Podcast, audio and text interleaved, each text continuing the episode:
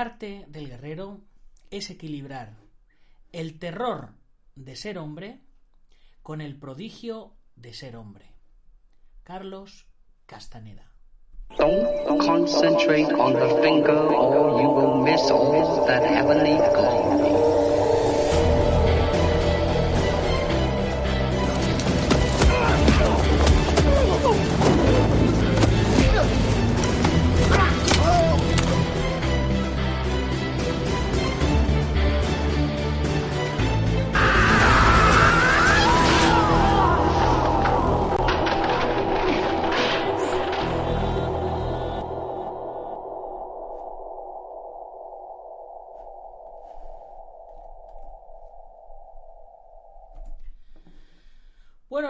Buenas tardes o buenas noches, dependiendo de dónde nos estés viendo u oyendo. Soy Nacho Serapio, fundador de Dragon.es y te doy la bienvenida a una nueva edición de Dragon Magazine, tu programa de artes marciales y deportes de contacto.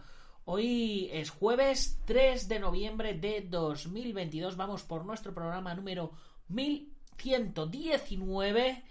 Y bueno, eh, son las 19 y 43 horas según el horario peninsular español. Ya tenemos por aquí al maestro Tavares desde Colombia saludándonos. ¿Cómo estamos, Tavares? Y a Vic Seunri de Tansodo que también nos saluda. No sé de dónde eres, amigo, pero un saludo para, para ti también. Mira, qué, qué, elegancia me dice, me dice el maestro Tavares. Hoy, hoy que voy con camisa. Como siempre estoy con camiseta y con sudadera, ¿verdad? Hoy, hoy estoy un poquito más, más formal. De Málaga, de Málaga, Vic, según. Pues un saludo para, para ti de, desde Toledo hasta, hasta Málaga. Y bueno, hoy de qué vamos, de qué vamos a hablar? Pues vamos a hablar de, de un montón de noticias y de cositas que van llegando. Hoy, por ejemplo, eh, antes de nada, vamos a empezar con la dedicatoria del programa. Y le vamos a dedicar el programa a Dolph Langren, el famoso Iván Drago. Porque el señor Dolph Langren está de enhorabuena. Porque tal día como hoy, pero en 1957, nació este actor Kyokushin que dio vida a personajes tan famosos como Iván Drago o el mismísimo He-Man de los Masters del Universo. Así que, si os parece, antes de comenzar con todas las noticias que tengo por ahí, vamos a leer un poquito de, la biografía de, de, Dolph Langren y así sabemos todos pues un poquito un poquito más acerca acerca de pues, de la, la, vida y obras de, de, este señor. Vamos a ver qué nos dice qué nos dice la Wikipedia acerca de, él porque siempre siempre está bien tener este tipo de referencias y bueno antes, antes me gustaría, como siempre, recordaros y recomendaros que si sois apasionados a las artes marciales y los deportes de contacto, pues por supuesto que os unáis a la comunidad Dragon en dragon.es. Ya sabéis, dragonz.es. Hay una suscripción de 14 euros al mes y tienes acceso a más de mil videotutoriales, a, a más de 80 cursos que, como veis, los que estáis viendo la edición en vídeo, cada curso vale 50 euros. Pero con la suscripción de 14 euros al mes tenéis acceso a todos los cursos. No tenéis, no tenéis examen ni diploma, pero sí tenéis acceso a todos, a todos los cursos, ¿vale? Y además tenéis acceso a la comunidad privada que tenemos en Discord. Tenéis acceso a un montón de maestros, a un montón de gente de un montón de estilos. Además tenemos una oferta de 140 euros si se paga al año que te salen dos meses gratis. Además tenemos descuentos en nuestra tienda online y además cada vez que sacamos nuestra, nuestra revista pues os la mandamos a casa o la tenéis también en digital.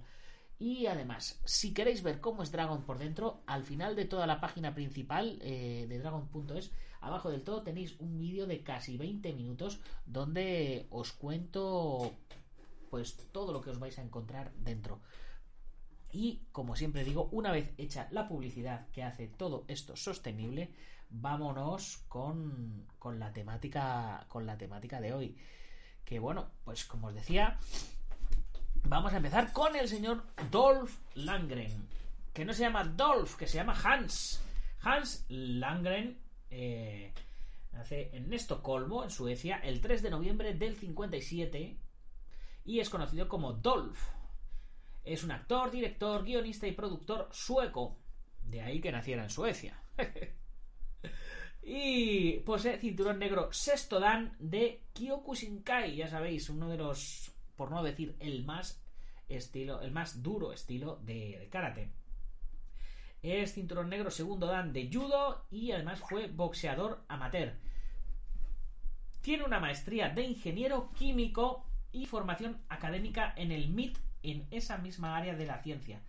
Es políglota ya que domina seis idiomas. No uno, ni dos, ni tres, sino seis idiomas. O sea, que es que este tío, además de estar mazadísimo, es todo un cerebrito. Dolph es famoso por sus películas de acción y artes marciales en Hollywood y su primer éxito vino cuando interpretó al boxeador soviético Iván Drago en Rocky IV en el 85. Vamos a ver qué nos pueden contar aquí en su biografía. Nativo de la ciudad de Estocolmo, tiene una complexión física imponente, mide 1,96 y pesa aproximadamente 107 kilos. Eh, pues fijaros, yo mido unos 74 y peso más, o sea que... En fin. Ello, unido a una rutina regular de musculación, explica que se haya especializado en el cine de acción, labrándose una imagen de rudeza y en ocasiones de villano. Fue a la edad de 14 años cuando se interesó por las artes marciales, pero ello no mermó su formación académica. Después de realizar el servicio militar en su país, se graduó en el Instituto Real Sueco de Tecnología. Luego tuvo un máster en Ingeniería Química en la Universidad de Estocolmo en el 82 y centró donde compaginaba sus estudios con el trabajo de portero guardaespaldas en una discoteca, en el Icabots Café. Al año siguiente le concedieron una beca en matemáticas del programa Fulbright en el Instituto Tecnológico de Massachusetts, el MIT, en el 83. Fue en uno de sus viajes a Boston cuando conoció a Warren Robertson en Nueva York, quien le dio la oportunidad de presentarse eh, al casting para el papel de Iván Drago en Rocky 4. A los nueve meses de realizar la prueba recibió la llamada de Sylvester Stallone, quien le dijo que tenía el papel debido a su estupenda imagen y gran musculatura tan apropiada para ese papel. A partir de ahí, su vida cambió completamente, si bien ya había tenido algún que otro contacto en el mundo del cine previamente, como en la película de James Bond A View to Kill, donde aparece como matón y protector de su entonces novia, la actriz cantante Grace Jones, que sería su pareja durante cuatro años. Lundgren habla seis idiomas, sueco, inglés, alemán, francés, español y un poco de japonés. Ostenta el grado de cinturón negro sexto dan en Kyokushinkai y ganó los campeonatos de karate a pleno contacto europeos en el 80 y el 81 en peso pesado en Australia en el 82. Fue también miembro del equipo de precipitación de karate Kyokushinkai sueco para el torneo abierto del mundo del 79. No sé qué es un equipo de precipitación. Serán unos que van así como muy rápido, no lo sé. Pero bueno, este campeonato lo organizó la organización de Karate Kyokushin y actualmente es difusor incansable de este estilo de karate a nivel mundial, con cursos y demostraciones. Fue seleccionado como líder del equipo de pentatrón moderno olímpico estadounidense en el 96 durante los Juegos Olímpicos de Atlanta, donde coordinó la planificación y otros detalles entre el equipo y el Comité Olímpico de Estados Unidos. Y además, para los que no lo sepáis, ha estado viviendo muchos años en España por, por Marbella y por, y por aquella zona, por Torremolinos, creo, y, por allí, si no me equivoco. Eh, por eso habla, habla también español. Así, y bueno, y a, muchos eventos de Kyokushinkai en España ha venido, ha venido él como invitado y además, pues eso, como habla español, pues es fantástico. En el 85, Lundgren hace su debut en la película de James Bond A View to Kill, entonces ganó a otros 5.000 aspirantes para conseguir el papel de Van Drago, el musculoso oponente de Sylvester Stallone en Rocky 4. Su papel como Iván Drago fue todo un éxito, a pesar de que al principio fue rechazado para el papel porque era demasiado alto. Después eh, de Rocky 4 se convirtió en una estrella de fama debido a su físico y empieza a salir en, en innumerables revistas posando como modelo ídolo y símbolo sexual. Se muda a Los Ángeles, donde recibe su primer papel principal como He-Man en Masters del Universo en el 87, basado en el popular juguete infantil de Mattel, siendo él la primera elección dentro del reparto, pero debido al bajo presupuesto con el que contó la película, el guion fue completamente retocado para abaratarla. La película fue un fracaso y ridiculizada por la mayor parte de la crítica, lo que hizo que se cancelaran las otras dos películas que iban a continuarla. Sin embargo, Lundgren encontró su vocación en las películas de acción. Fue un fracaso la película pero a día de hoy es una película de culto. O sea, que es que fijaros que lo que en un momento puede que sí, puede que no, luego con el paso del tiempo, pues se convierte en algo muy heavy. Después de Masters del Universo, realiza su propio vídeo de fitness máxima potencia en el 88 en el que realiza diversos ejercicios tanto para el cuerpo como para la mente. Poco después interpreta su segundo protagonista en Escorpión Rojo en el 88, donde vuelve a hacer de héroes de soldado, hace de soldado soviético enviado a África para luchar contra nativos de una aldea. El resultado es un personaje rudo, masculino y fuerte, muy del gusto de los años 80. En el 89 se tiñe el pelo de negro para caracterizar a Frank Castle en El Castigador, personaje de la famosa compañía de cómics estadounidense Marvel en la película The Punisher, en 1989. Película que a mí me encantó, a mí me gustó mucho. Ese mismo año protagoniza Red Scorpion dirigida por Joseph Fito. Al año siguiente, en los 90, viaja a Israel para protagonizar junto a Louis Gossett Jr. la película Cover Up. En el 91, la Warner eh, produce Showdown in Little Tokyo, del 91, como acabo de decir, junto al recordado Brandon Lee, hijo del popular Bruce Lee. La peli no tuvo el éxito deseado, aunque es una buena muestra de cine de acción de la época. Es en el 91 cuando llega su segundo gran éxito de la pantalla, que es Soldado Universal, en el 92, que protagoniza junto a Jean-Claude Van Damme, que entonces era la estrella de acción del momento. El rodaje estuvo lleno de piques entre ambas estrellas debido a que ambos querían ser la estrella indiscutible de la película llevándose Van Damme el gato al agua para unos y Dolph Lundgren para otros. Para mí, obviamente, es la peli de Van Damme. De hecho, ahora mismo ni me acordaba que salía, que salía Dolph Lundgren. En ciertos medios se llegó a afirmar que la competencia entre ambos casi llegó a las manos el día de la Premier Mundial, aunque no dejó de ser un show para promocionar la película. La peli fue un éxito y generó muchos fanáticos de Langren. En el verano del 92 rueda Fuga Mortal, que se estrena en el 93, dirigida por el especialista en escenas de acción Vic Armstrong. A finales de ese año propone matrimonio a Ned Kiver, con quien tiene dos hijos y de quien se divorcia en 2011. En el 93 crea su propia productora de películas, Thor Productions, la cual produjo solo la película Pentatron, donde interpreta un guapo atleta alemán que huye de su país para nacionalizarse estadounidense. En el 94 viaja a Bali, Indonesia, para realizar una de las películas eh, favoritas del actor, Hombres de Guerra. Más tarde obtiene un papel secundario en Johnny Mnemonic de Keanu Reeves y ese mismo año rueda en Praga Desafío Final y Soldado en el 96 en Francia. Sus siguientes pelis a finales de los 90 Chantaje Nuclear, eh, Blackjack, El Enviado, Desactivador, Juego de Dragones y Cazador de Tormentas. Películas que ni siquiera me suenan, pero bueno, ahí las tuvo. En los años 2000 eh, rueda Deseos Ocultos, La Última Patrulla, Agente Rojo y Agenda Oculta. Muestran un Longren en declive y donde se acentúa al máximo protagonista de películas de serie B llevadas directamente a VHS y DVD. Esto hace que se tome un par de años sabáticos para recapacitar y dedicar más tiempo a su familia. Vuelve en 2003 con las decepcionantes Desafío en las aulas, Direct Action y Commander. Harto de que solo le ofreciesen películas de bajo coste y guiones estériles, decide empezar a dirigirse el mismo en El Protector y la más que aceptable Venganza Roja de 2005, donde se muestra un Lundgren mucho más maduro en la interpretación, dejando atrás esos años que se limitaba a poner delante de las cámaras sus músculos y su mirada desafiante. En 2017, tras casi 15 años, vuelve a los cines de algunos países europeos en la aventura histórica En busca de la tumba de Cristo, 2006, donde comparte cartel con actores de prestigio. Sus últimos trabajos, Deudas de Sangre y El Arcángel y Missionary Man, como se le conoce en Estados Unidos, un western moderno rodado en Texas donde Lundgren llega a un poblado indio bajo el yugo de un mafioso mandamás de allí una película totalmente de serie B. Esteban Zapata nos escribe desde, desde Facebook, dice, en Soldado Universal Dolph roba el show a Van Damme y te lo dice un fan de Van Damme. Bueno, lo que tú digas, pero eh, yo siempre la recordaré como la peli de Van Damme. ¿Qué le vamos a hacer?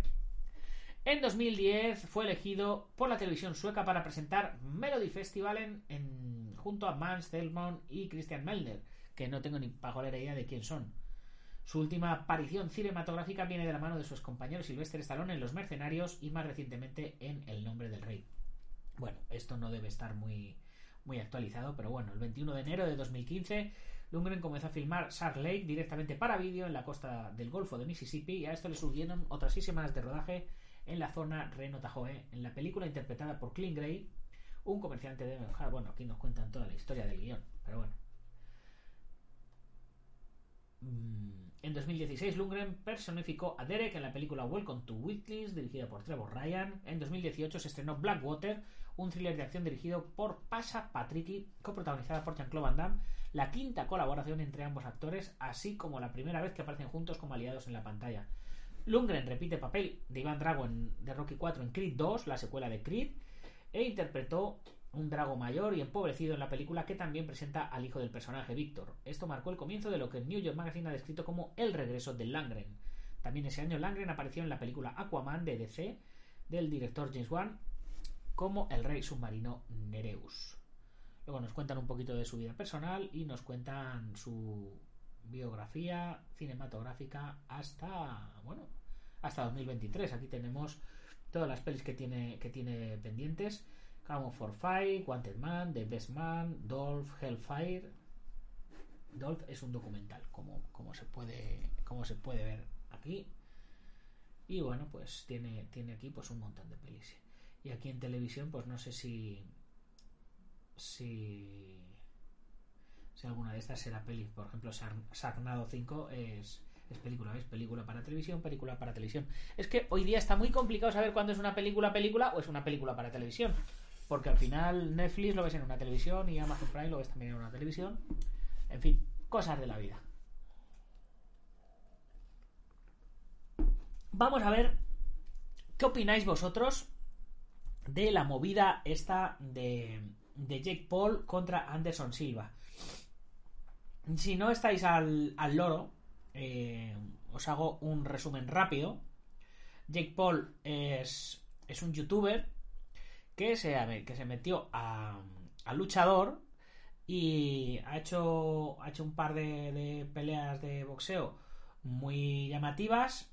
Ha tenido un resultado para, para todo el mundo inesperado. Y después de tener su resultado inesperado, quiso retar a. Pues, pues eso, a gente, a gente con renombre eh, para hacer peleas eh, que generen mucho dinero, ¿no?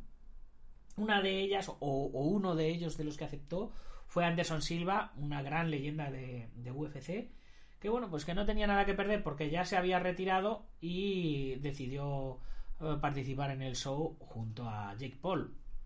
Anderson Silva, eh, un señor ya, ya mayorcito, toda una leyenda, eh, contra Jake Paul, que está entrenando a muerte y lo está haciendo muy bien. Y resultado, pues que Jake Paul le pegó un galletazo a Anderson Silva que, lo tumbó contra todo pronóstico y lo cual ha engrandecido la figura de Jake Paul. Eh, la gente dice que Anderson Silva ha tirado su, su legado a la basura, pero bueno, eh, puede haber tirado su legado a la basura, pero seguro que, se ha embolsado un dinerico bien rico. Y, y, bueno, pues más o menos ese es, ese es el resumen. ¿Vosotros qué opináis? ¿Qué pensáis eh, acerca de, este show? ¿Creéis que Jake Paul es un boxeador de verdad? ¿Creéis que se está preparando también en secreto para meterse en las MMA o se va a quedar solo en el boxeo? Eh, ¿Creéis que, puede llegar a convertirse en un campeón o simplemente hará tres o cuatro peleitas más de estas así llamativas hasta que le tumben y luego dirá, bueno, voy a seguir con los vídeos? No sé. Yo os dejo ahí la, la pregunta, ¿vale? Tenéis, si queréis ver, si queréis ver vídeos, si queréis ver resultados y tal, pues eh, lo tenéis, lo tenéis por aquí. Ponéis Anderson Silva contra Jake Paul y tenéis un montón de, páginas donde os van a contar eh, los, los pormenores del tema.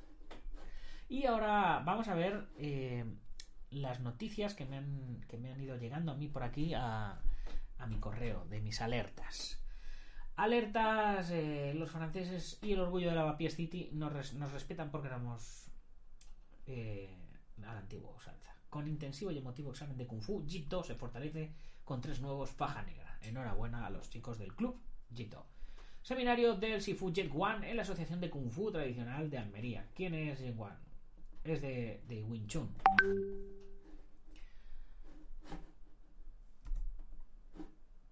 Vamos a ver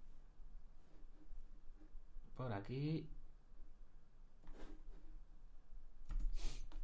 Aquí lo tenemos. Eh, ah, mira, nuestro, nuestro amigo Emi. Emi de Emi Sucio.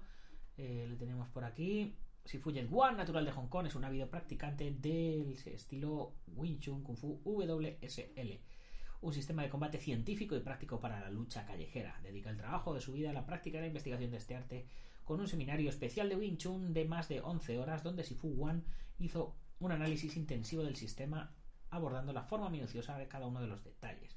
La asociación ubicada en la calle Ramos 7 de la capital almeriense recibió para esta ocasión participantes de distintos puntos del país. Aquí, Emilio Pérez Perales, presidente de la asociación, hizo entrega de una placa conmemorativa. Pues eh, me alegro de darle promoción al evento de mi amigo Emi. Vamos a ver qué más, qué más noticias tenemos por aquí que sean así interesantes. Cerca de 30 escuelas de artes marciales chinas estarán en el torneo mexicano de Kung Fu Wushu. Pues fantástico. Escuela de Kung Fu de la marca obtuvo excelentes resultados en el torneo. Mañana el Congreso Técnico Estatal de Kung Fu en el Heraldo de Chihuahua.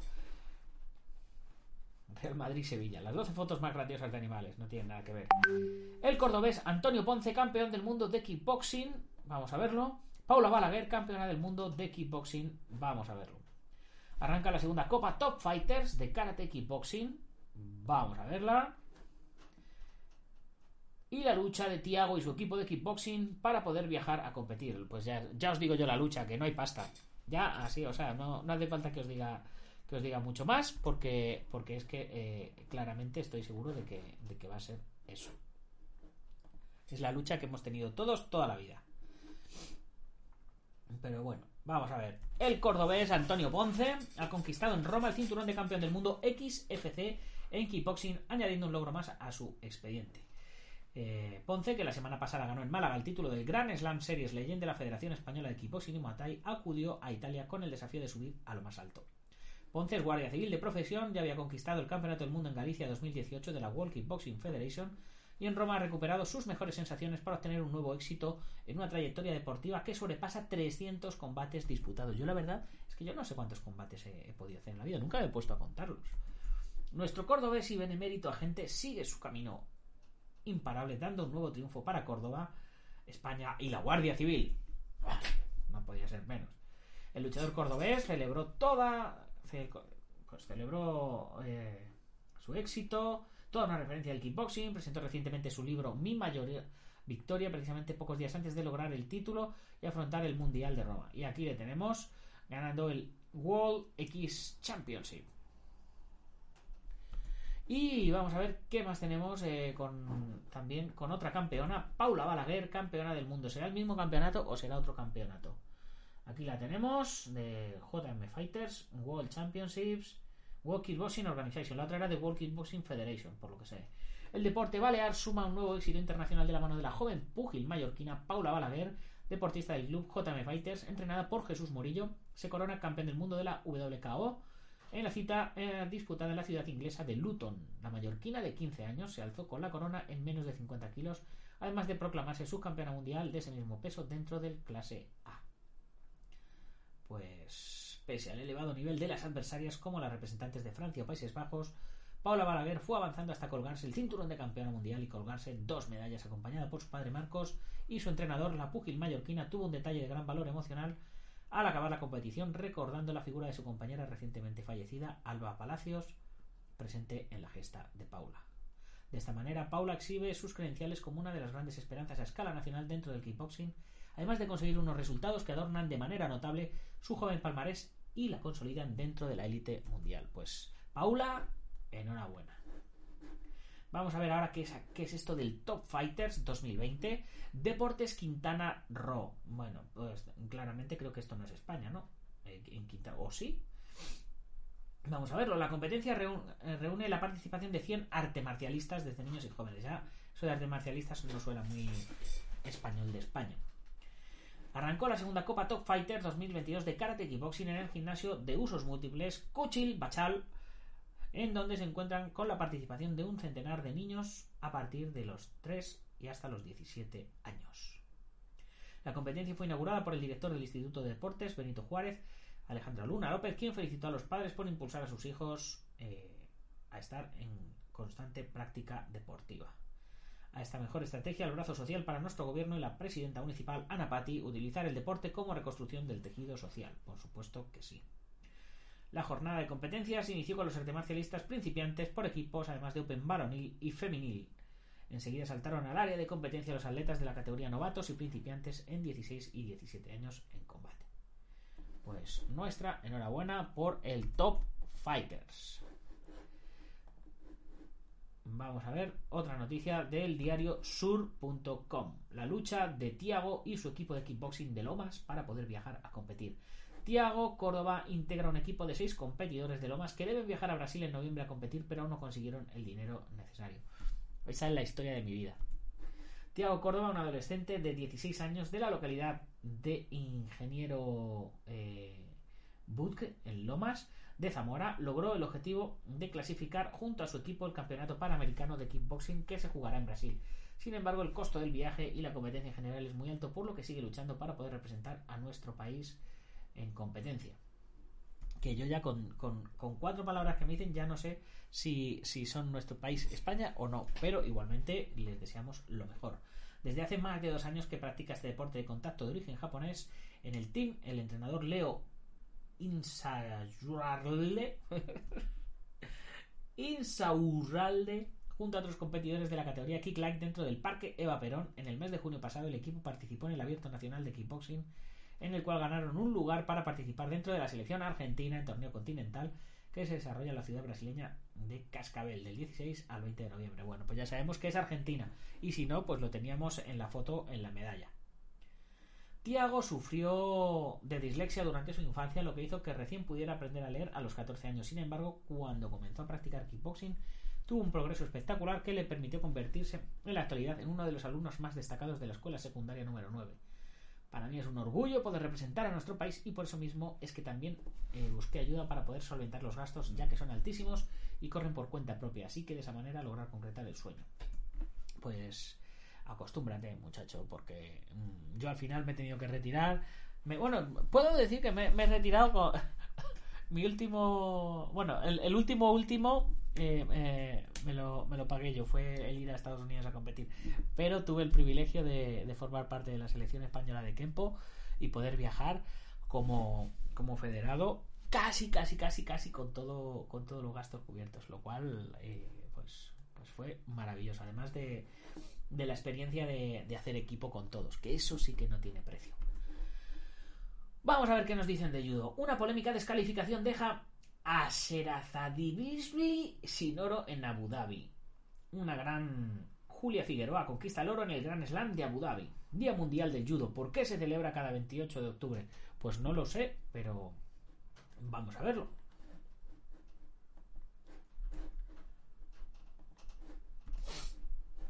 A ver. La fecha fue elegida por la Federación Internacional de Judo. Conoce los valores de esta disciplina y algunas series. El 28 de octubre, como cada año desde 2011, se celebra el Día Mundial del Judo. Dicha fecha corresponde al cumpleaños del creador de Jigoro Kano y fue proclamado por la Federación Internacional de Judo. El objetivo central de este día es hermanar a las personas que practican este arte marcial, también conocidos como judokas. Además sirve como excusa para dar a conocer la disciplina y los valores en los que se fundamenta. Y hasta ahí puedo leer. Pues ya sabéis cuándo es el Día Mundial del Judo cada 28 de octubre. Vamos a ver qué más noticias tenemos por aquí.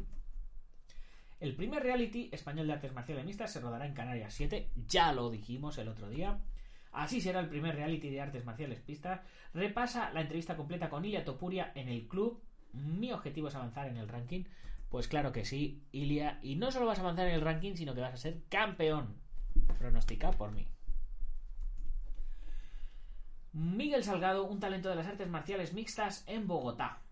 Horarios y cómo ver UFC, la serie, la serie de mafiosos y artes marciales que vuelve en diciembre con su segunda temporada. Bueno, serie mafiosos artes marciales, esto no me lo puedo perder. UFC 280, dos asaltos con el hombro salido. Dila Show aguantó como pudo. Vamos a ver la serie de mafiosos. La serie de mafiosos y artes marciales que vuelve en diciembre. El thriller de crimen y mafia, calificado como una de las mejores series de acción de los últimos años, continuará contando su historia para finales de 2022. Así es Gangs of London. Disponible en Lionsgate con nueve episodios de su primera temporada y siendo una de las mejores del siglo XXI, Gangs of London se centra en luchas de poder entre familias del crimen internacional que dirigen la ciudad de Londres, así como también en los policías encubiertos que trabajan en los bajos fondos. Ahora el servicio de streaming anunció que vuelve el 4 de diciembre. Pues yo no he visto la temporada 1. ¿Alguien ha visto la temporada 1, chicos? Eh, su sinopsis oficial describe que tras el asesinato del líder de la banda criminal, el vacío de poder amenaza la frágil paz entre la compleja red de pandillas que operan en las calles de Londres. Pues habrá que echarle un vistazo por ahí, pero no sé cómo. Porque no tengo. No. Eso. No tenemos Lionsgate Plus, que era Start Play Plus. Vamos a ver alguna noticia más interesante. Día Mundial del Karate. El 25 de octubre se nos acumulan los días mundiales, señores. Se nos acumulan los días mundiales. El 25 de octubre, el Día Mundial del Karate. Y el 28 de octubre, el Día Mundial del Judo. Pues me lo voy a apuntar porque si no, esto, esto no se puede, no se puede perder. A ver, vamos a, vamos a anotarlo porque así todos los años lo celebraré porque no lo sabía. 25 Día Mundial del Karate y 28 Día Mundial del Judo. Por esta regla de tres, ahora debería ser el Día Mundial del Kickboxing o algo así, ¿no? Vamos a ver por dónde íbamos, chicos. Por dónde íbamos, que ya, que ya me perdí. Aquí estamos. Me perdí y me encontré. Antonio Espinós, reelegido presidente de la Federación Mundial. Espinós seguirá seis años al frente de la Federación Mundial. Día Mundial de Karate. ¿Por qué se celebra? Bueno, vamos a ver por qué se celebra el 25 de octubre. Nos lo, han ofrecido dos veces, así que vamos a, culturizarnos un poco, chicos. Campeón sudamericano de karate relata las semejanzas de una carrera deportiva y el emprender. Eso es lo, os lo puedo relatar yo. Vaya, vaya si os lo puedo relatar. ¿Cuál es su origen y por qué? A ver.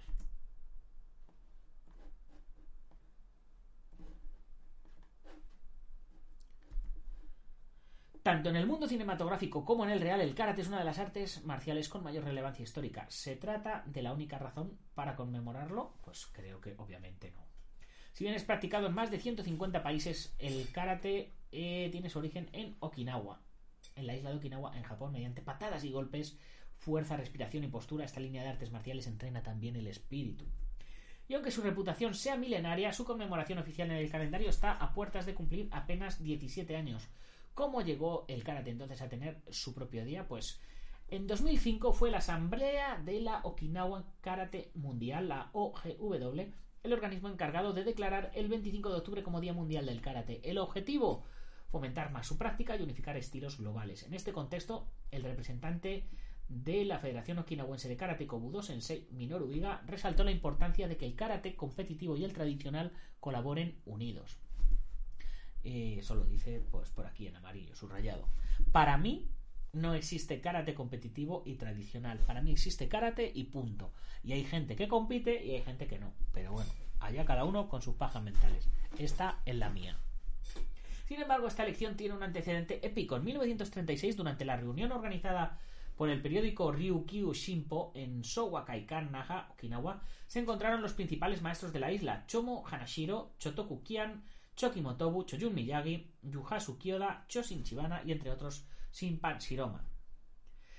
La Federación Mundial de Karate explica que las raíces de estas artes datan del siglo XVI, cuando los habitantes de Okinawa intentaban resguardar del Sototai, último rey, y su población de la invasión samurai Sasuma. Ah, bueno, aquí nos cuentan entonces la, historia. En 1932 se fundó el primer club de karate de la Universidad de Keio, Japón. Durante los años posteriores la tendencia creció, surgieron muchos otros centros de formación. Bueno, ya la historia de, del karate ya la conocemos, pero entonces, por lo que entendemos, eh, es que tal día como el 25 de octubre, en 1936, durante una reunión, eh, o sea, se realizó una reunión por toda esta gente. Y en conmemoración a esto, entendemos que, que fue que se, que se organizó ese día o que se eligió ese día. Si me equivoco, como siempre, chicos, me lo decís, porque el que tiene boca se equivoca. Vamos a ver si tenemos alguna noticia más interesante por aquí. Jackie Chan, conoces los estos Nicolás Carrera, los 20 fotogramas, mm, Netflix, tres pepitas de oro para descubrir, ocho restaurantes famosos en Madrid, ahí está Real Macho. Bueno, de, de karate no tenemos ninguna noticia. Donnie Yen, el director de John Wick, tiene un nuevo proyecto en Netflix y promete lo que mejor se le da. Vamos a ver qué nos cuentan aquí también. John Wick 4, Lawrence Fishburne dice que esta será la mejor entrega de la franquicia. Donnie Yen habla sobre la creación de Guccia Epic Scara de Hollywood Reporter. Vamos a ver qué nos cuentan. Y con esto, chicos, vamos a ir cerrando casi, casi, casi el programa de hoy. Vamos a ver. El director John Wick tiene un nuevo proyecto en Netflix y promete lo mejor que se le da. Acción y adrenalina. Chad Stahelski se une a la plataforma de streaming para ponerse en manos de la adaptación de la novela de Mark Olden Black Samurai. El éxito de John Wick 4 es indiscutible. Chad Stahelski, director de la peli, ha demostrado manejarse a la perfección en el mundo de la acción. Por ello, Netflix ha decidido contar con él para su próximo fascinante proyecto Black Samurai, la adaptación de la novela homónima de Mark Olden. Parece que Stahelski tiene ganas de dirigir una aventura de samuráis, ya que también está trabajando en una adaptación del videojuego Ghost of Tsushima para Sony. Sin embargo, todo parece indicar que primero se pondrá en las manos de Black Samurai, según ha informado The Hollywood Reporter. El cineasta tiene previsto dirigir la película basada en las novelas homónimas para Netflix cuando termine John Wick 4 y dado que el trato con PlayStation Production para la adaptación del exitoso videojuego no termina de concretarse. Black Samurai está basado en la obra literaria homónima que consta de ocho novelas protagonizadas por Robert Sun. El protagonista es un militar estadounidense que durante una misión en Japón aprende artes marciales y se convierte en Black Samurai. Lo que empezó siendo una historia de venganza pronto dio paso a excéntricas aventuras donde se alternaban millonarios pendencieros, sacerdotes vudú y katanas de oro. La historia es idónea para Stahelski tras su trabajo en John Wick. Para este proyecto el director se unirá a la guionista y productora Leitch Dana Jackson, una figura relevante en la industria tras escribir la serie Educar a un superhéroe y Fundación. Poco más son los detalles que se conocen al respecto y habrá que esperar a que el cineasta termine su trabajo en la exitosa saga para verle dirigir Samuráis. La fecha del estreno de John Wick 4 está prevista para 24 de marzo de 2023. La idea es que la saga protagonizada por Reeves termine con una quinta entrega que comenzaría a desarrollarse tras el estreno de la cuarta y que se convertiría en la última. Y la última noticia sobre Donnie Yen, pues no hemos podido, no hemos podido acceder a ella. Así que antes, antes de irnos, vamos a echarle un vistacito a esta página que tanto me gusta, los héroes de acción Blog Spawn, porque eh, tenemos un montón de noticias muy, muy interesantes. O sea, eh, tenemos aquí para, para hablar de, de, cine a saco. Tenemos Attack, eh, tenemos Pine Blood. Tenemos Kraven del cazador. Kraven de Hunter, ya sabéis, de personaje de Marvel. Tenemos Carter detrás de las cámaras. Bueno, ya si no habéis visto Carter, echadle un vistazo. Es muy mareante. Yo no sé a vosotros qué os habrá parecido Carter, pero a mí Carter me, me mareó mucho. Tenemos Prey, que ya la habréis visto, supongo, de. de. Pues eso.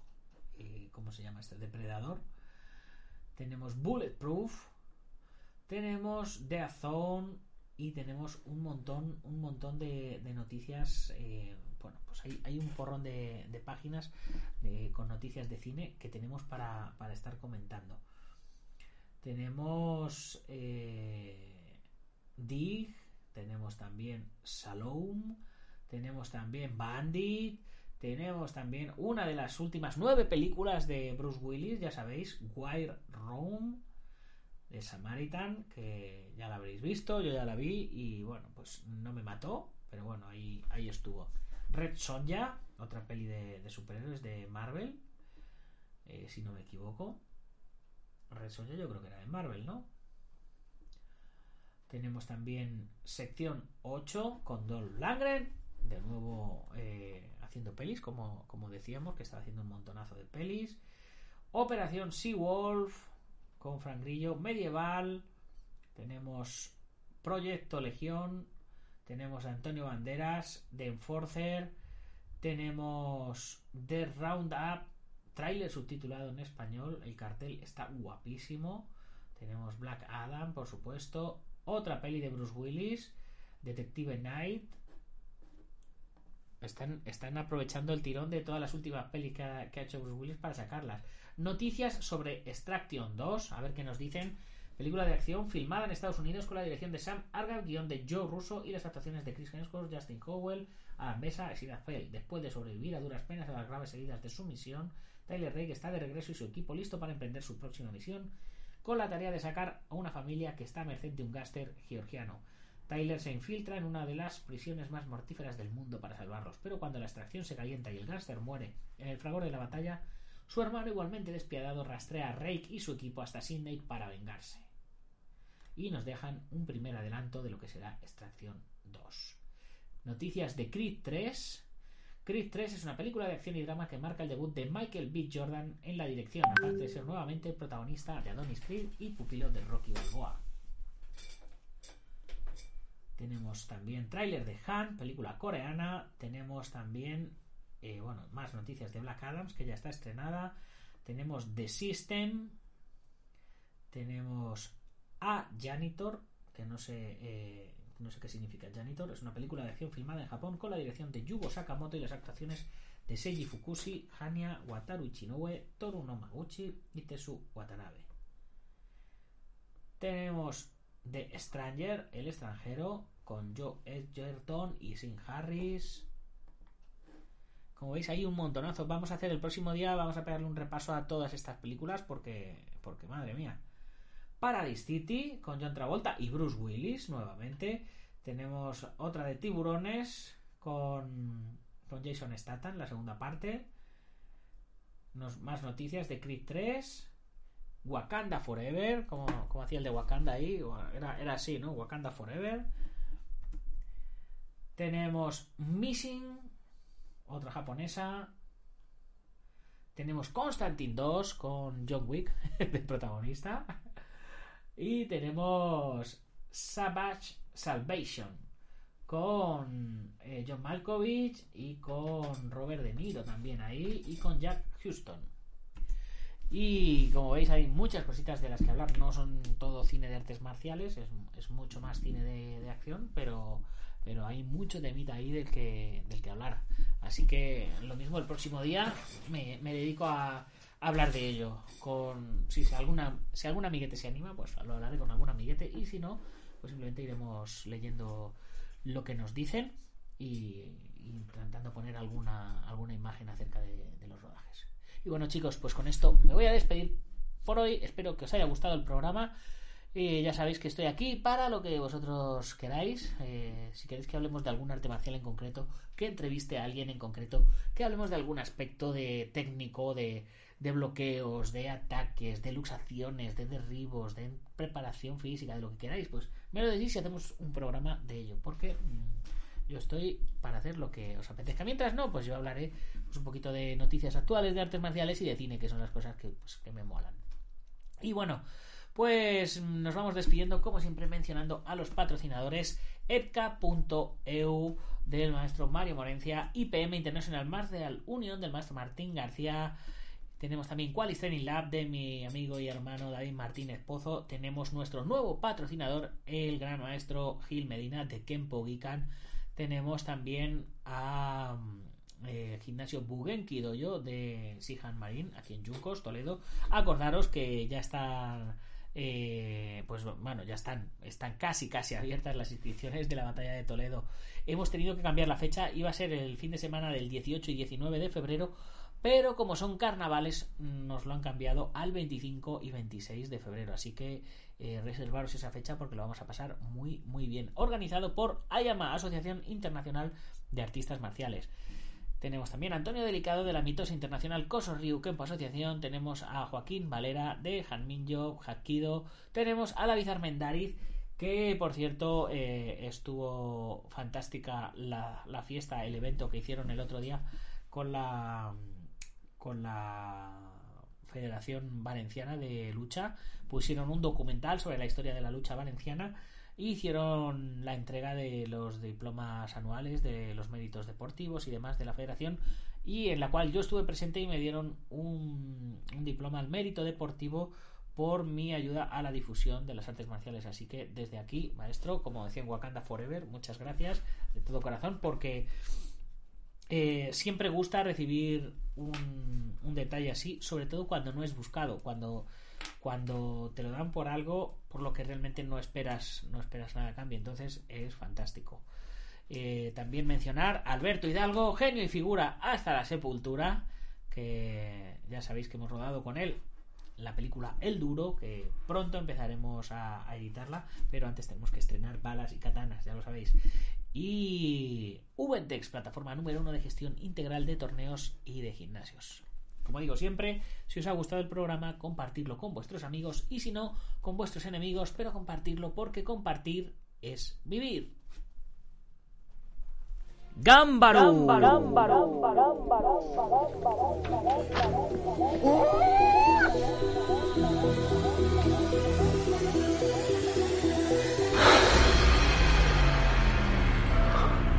Ya sé cómo fue.